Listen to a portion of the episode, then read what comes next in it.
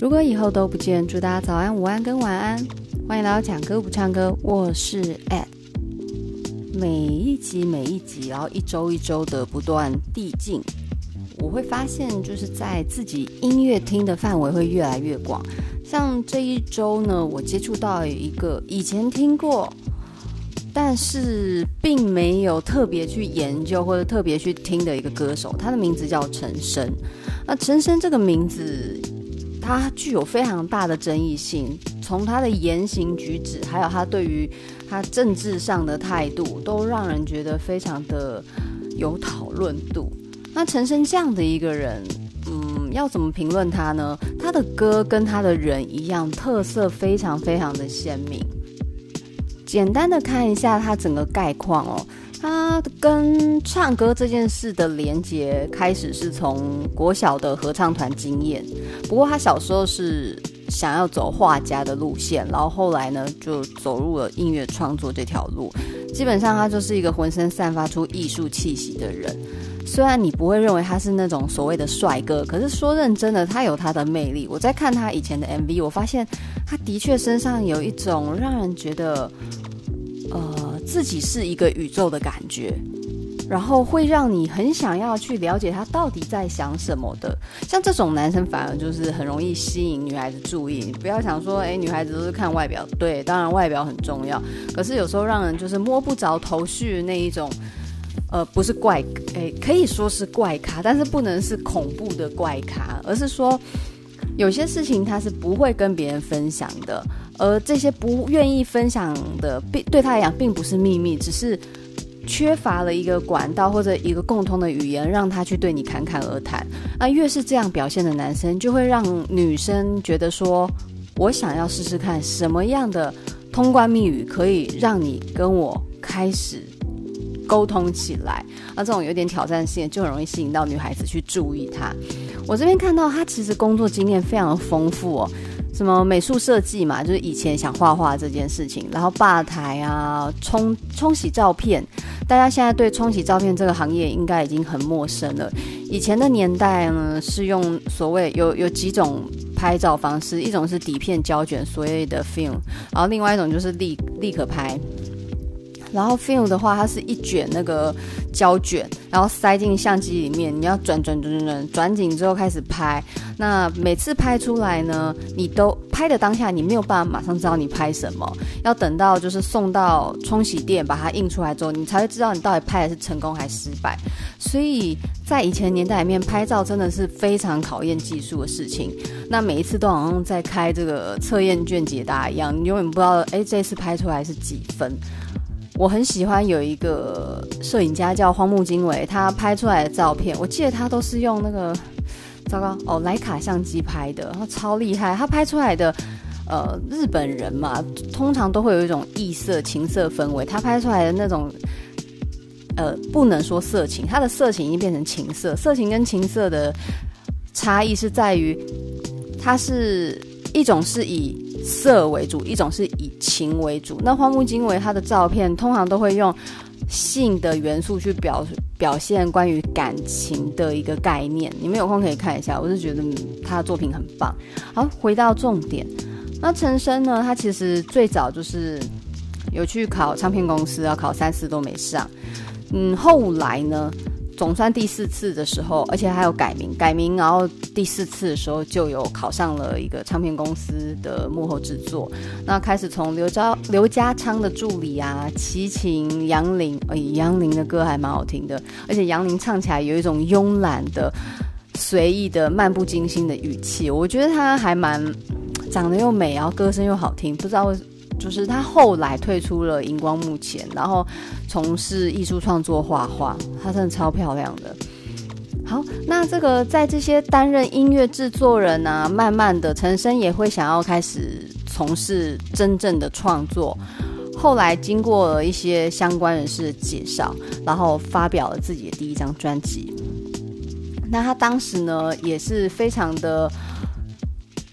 敢于去使用一些非主流的语言，因为在很久以前，呃，比如说他说一九九二年开始，其实就是快三十年前的时候，所谓的华语乐坛只容得下一种，就是我们的这种所谓的官话或者是国语，而这种官话跟国语是最主流的。你如果要做其他语言，你势必就会变成小众或者是非主流这件事情。所以，如果你想要唱片销量好的话，其实做台语创作或客家语创作是有一点点难度的。那再来呢，他其实陈升底下也带出很有名的演艺人员，比如说刘若英啊、金城武、任贤齐，然后这一类的。不过就是其中刘若英跟他的名字最容易相连在一起。那这里就是有有一些要怎么说呢？我觉得刘若英的歌声我真的不爱，非常的不爱。那不爱原因，并不代表他的作品就不好。比如说他那个一辈子孤单，是不是？这个以前色女郎连续剧的主题曲，我觉得那首歌超好听的。但是刘若英在唱歌的时候，她的语气太硬了。比如说像后来的开头，你们去听他那个后来的开头太用力了，我缺少了我我喜欢的那种迂回啊，或者是语气的感觉。他唱歌有一点太用力了。但是我有个朋友，他非常喜欢刘若英，爱得要死，所有专辑都买齐，每一场演唱会都去这样子。那陈升呢？他除了慢慢的成为一个非常有名的音乐人之外，他还有文学创作啊，或者是一些导演，还有像什么公益啊。其实他在政治上也有一些积极的行为。那他的市场基本上就是留在台湾，他在对岸是没有什么，没有什么发展可言。他自己也不想，也不愿意。那从二零零九年开始呢，他就跟黄品源啊、张宇组成了三个好男人一起，就是在这个世界到处各地巡回表演，哦，去唱他们那个年代，在这种所谓的那要怎么讲？以前驻唱歌手那个年代，他们发表很多的音乐啊，然后里面有很多很多人的记忆跟很多时代的一个情感在里面。所以基本上，他们三人组成一起去巡回表演的时候，其实勾勒出非常多当时那个年代所有人的回忆。陈升在他的音乐风格表现强烈之外，在行事风格、政治态度都非常的明确。其实他让人欣赏的点是在于说，他敢表达他的想法，并且非常洒脱的接受他的后果。所以你基本上看不到他在所谓的。大陆那边的演出，他是不愿意的，然后所以他在语言上也是具有相当大的攻击性。很多演艺人员其实是不愿意的，不愿意去表态，然后很容易就是因为时事的压力而搭配，然后去做一些相对应的政治性的一种宣言，然后让大陆知道哦，这个艺人他是服软的，所以他是可以继续来赚我们这个人民币的钱。不过就是陈生是少数，就是非常有骨气的，他就是不赚，不赚就是不赚，然后话也是讲得非常绝对跟直接，没有在怕这种感觉。这是我觉得在演艺人员里面，他算是我印象深刻，就是有本事、有骨气，我很欣赏他这一点。那今天呢，我们要介绍这首歌，大概很多年轻人其实多多少少也有接触到，原因是因为他后来被一个有名的摇滚乐团翻唱，哦，信乐团有翻唱过他一首很有名的，算是情歌吗？也算是一种历史记忆。那相对的，在这首歌，由于他的地名的关系，很妙哦，陈昇是非常不屑赚人民币的。但是他最红的这一首，还有最红的两首，其中有一首他的名字就跟大陆有关系。那这首呢，就是《One Night in 北京》，是不是命运是非常的有趣？他不屑人民币，但是他的成名曲却是一首跟大陆有关系的音乐作品。那这首《One Night in 北京》，它最有趣的，除了在歌手本身的政治立场与他所记载的地点是有冲突之外，最重要的是它里面也使用了很多这种艺术层次，里面有这种京剧的唱腔哦。当京剧被放进流行歌里面的时候，竟意外的合拍，而且透过这个京剧这种。角色不同所展现出来的唱腔，也呈现出不同角色所要表达的角度跟故事。那这首歌呢，在层层叠叠，它总共有三种唱腔：旦角的唱腔，老生的唱腔，然后再来还有这个陈升一般流行流行乐的唱法。那当然，陈升式的口吻就是更强烈一点。那这首呢，基本上可以跟我们的古诗词那种闺怨去做一个很棒的结合。那我们常常会想说，哎，学了这些古典中国古典诗词，到底有没有意义呢？其实它的意义是非常悠远的。那我记得以前，我记得以前好像在看刘真他里面的书，他有讲说，这个所谓的知识，记得了就成为自己的知识。不记得就变成自己的气质，它大概原句是这样意思，就是说我们在熏陶这些文学啊、艺术等等的事物，我们记得是我们的知识，我们可以表达出我们是学识渊博，可是不记得它也会内化在我们的整个做人处事的风格里面，所以我们背这些古诗词，不见得是，不见得说哎全然无用。就像我相信，在陈升的成长背景里面，所谓的闺怨，所谓的春风不度玉门关，一边是故乡，一边是遥远的边疆地带。两个不同的地点呈现出来不同的视角，其实要讲述的是关于战争、关于时代、关于离乱、关于情仇的故事。我相信这些都一定内化在陈升的整个创作土壤里面。所以古典诗词还是背一背好了，就算不记得，有一天它也会出现在你生命中一些很特别的时刻，然后呢，成为一个全新的你。那这首呢，《北京一夜》，它前面。女，你只要听到呃比较女性的声音，都是由刘佳慧所来演唱的。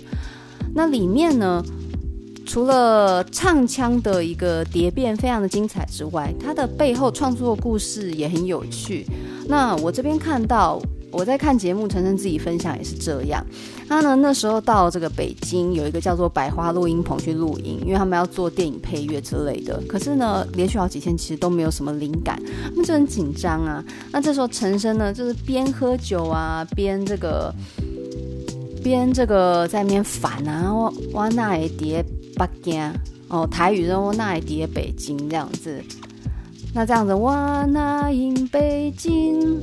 哦，就是慢慢唱唱唱唱，大家觉得哎，这旋律其实不错哦。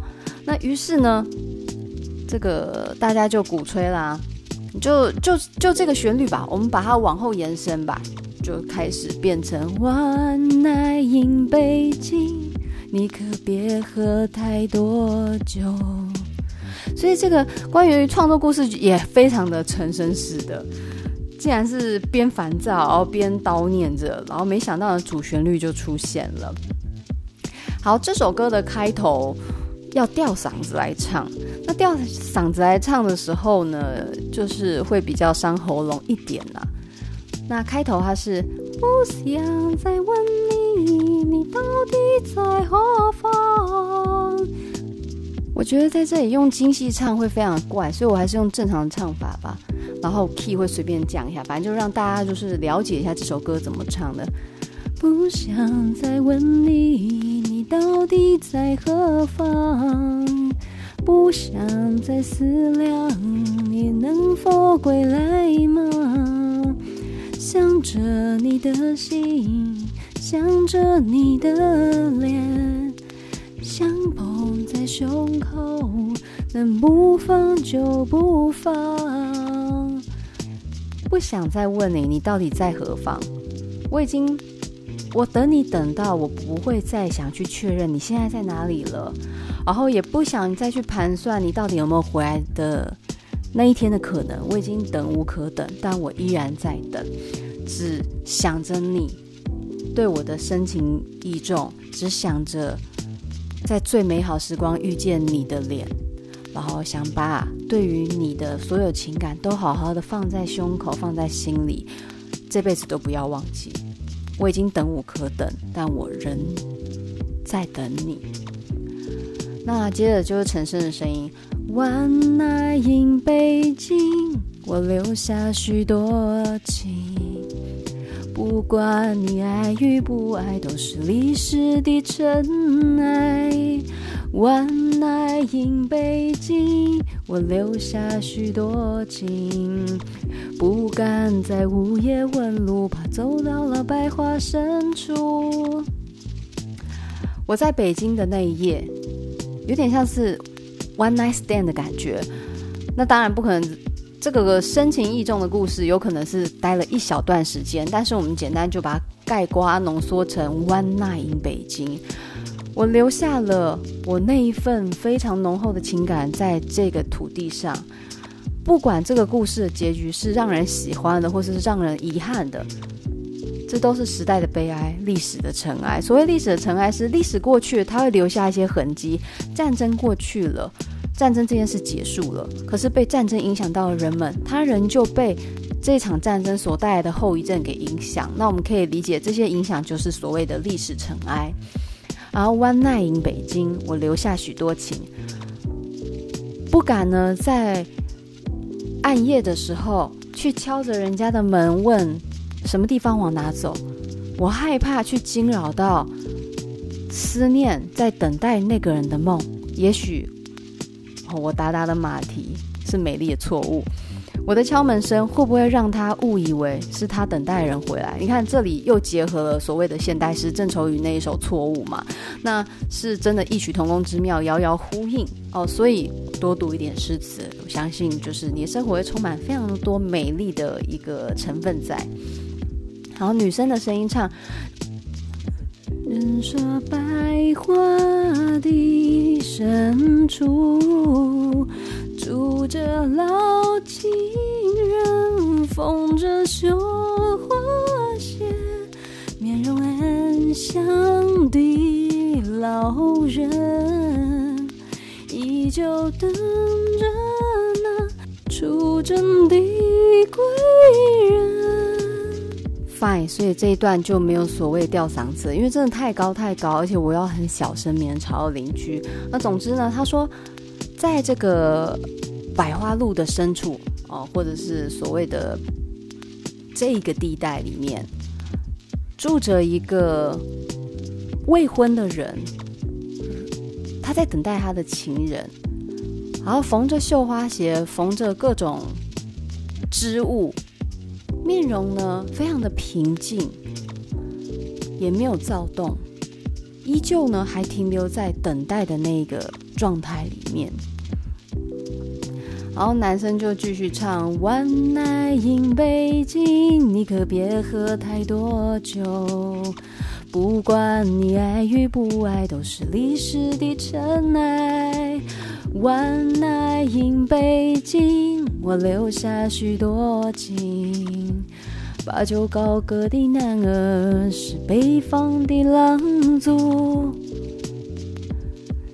前一段基本上都相同。那他只有一句有改动，他说把酒高歌的男儿是北方的狼族，那其实就是讲的所谓呃北方的狼族，你可以理解为在边疆戍守的那些勇猛的将士。再来呢，所谓把酒高歌的男儿，就是你在战争上你必须抛弃掉很多的情感，所以酒是很好的寄情物。他们喝着酒，内心可能有泪，但是他们是唱着歌，然后勇敢的在前方抵挡着，就像狼一样的这么的骁勇着。那再来，女生的段落是承袭所谓的狼族，那我这里就不要再唱了，就是大家耳朵也累了。他说：“人说北方的狼族会在寒风起站在城门外，穿着腐朽的铁衣，呼唤城门开，眼中含着泪。”其实意思就是说，刚才。的北方的狼族是把酒高歌的男儿，那后面女人的解释是，这个北方的狼族他不止把酒高歌，他也会在寒风，然后在城门外头，穿着已经腐腐坏的、已经不堪用的铁衣，可见时间的遥远，然后希望城门可以打开，然后眼中是含着巨大的热泪的，然后接着这个男生就是，哦。我已等待千年，为何城门还不开？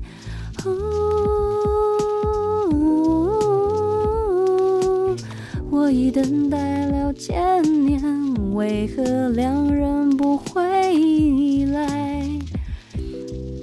男生唱：为什么城门不开？我已经等待那么久。然后女生也是：我已等待了这么久，为什么我想念？所谓的良人就是等待的人还不回来。然后这里呢，这个女生这里的歌词，她是用老生的方式去唱，意思就是已经衰老的声音了。然后再来，她就去唱嘛，One night in 北京，然后就是一样的歌词。那在这里呢，其实后面我觉得。男声音后半段有一个句话，我是蛮喜欢。他说：“走在地安门外，没有人不动真情。”在其实这个地安门，你可以不用想成是地点的指定，可以是指走在历史边界交错面，没有人不会因为这些历史尘埃而感到不伤感。所以每个人都感到伤感，每个人的感情都会被这个历史的横流里面所撼动。然后最后这首歌，它停留的点。就是不敢在午夜问路，怕触动了伤心的魂。他的角色从呃所谓的老妇人、狼族，然后再来到所谓的有点像我们这种第三者的视角，所以他说不敢在午夜问路，害怕去惊扰那些等待的人的人的幻梦。那这首呢，它里面有一点点。我觉得有一点 funk 的元素，诶，在陈升的歌曲里面，我觉得很妙是，他有一些元素是我喜欢的。我最近听他唱，呃，流星小夜曲啊，恨情歌，还有像那个有首我好喜欢啊，一个人去旅行，他那个元素也太多元。它里面还有那种，在我我想一下，因为之前我有听到有一首歌叫做《Smoke in Your Eyes》。然后里面有一个翻唱的女生，她那个翻唱的版本有点是，我看到了，叫做 Patti Austin，她是所谓的美国节奏蓝调，然后爵士乐的一个歌手。她有一首歌就是 Say You Love Me，然后这是她的世界名曲。但是我觉得我印象最深刻，就是他翻唱那一首很有名的老歌《Smoking in Your Eyes》。那这首歌，哎，大家如果你们对这个爵士乐是有兴趣的，或者是对于老歌，刚刚仔细一看，发现哦，原来我真的记错歌名，难怪刚刚不好找，还被 Google 纠错，是《Smoke Get in Your Eyes》。好啦，发音不标准，总之就是当烟雾弥漫你的眼。那这首歌，如果我我其实会听到这首歌，其实是大概大学的时候，那时候我在看《犯罪心理》，不知道第几季，里面里面有一个角色很聪明，但是有有社交障碍那一个，我有点忘记他叫什么名字了，反正他里面。有一集是他一跟一个受害者发生感情，可是最后受害者死去，然后那时候就想起这首歌，它的旋律是 They ask me how I knew my true love was true.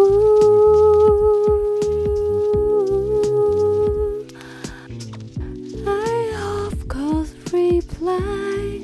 something here inside cannot be.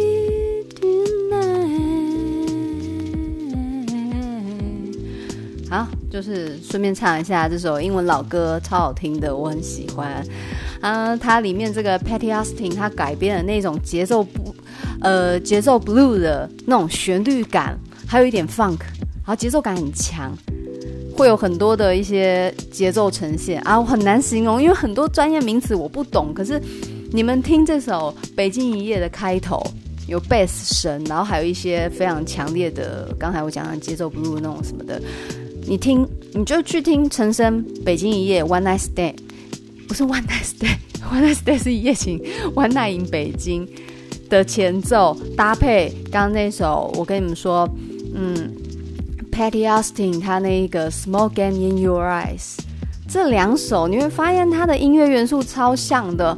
然后那时候因为以前对音乐的范畴没有那么广，然后慢慢的越来越广的时候，就是。最近在听就发现，哎，陈升其实超潮的，他使用很多国外的音乐，可是却呈现非常他个人的风格，我我很佩服他这一点。然后再来是，我觉得他的音乐很喜欢用口琴啊，当然这首没有啦，这首我觉得他把口琴这种比较哀愁的元素，很奇怪，口琴明明是很轻快，可是在陈升的口琴使用上面，他口琴很容易让人有一种吟游诗人的。哀伤，他的口琴用起来超哀伤的。那这里呢，他把口琴这个元素抽掉，放进的是所谓的京剧的唱腔，更增添故事性。我有机会，我想要再分享他那一首《一个人去旅行》，我很喜欢。然后有人说他那首《一个人去旅行》会让他想到他过世的朋友。然后《一个人去旅行》那首歌的歌词也是写的，真的是我我要怎么说啊？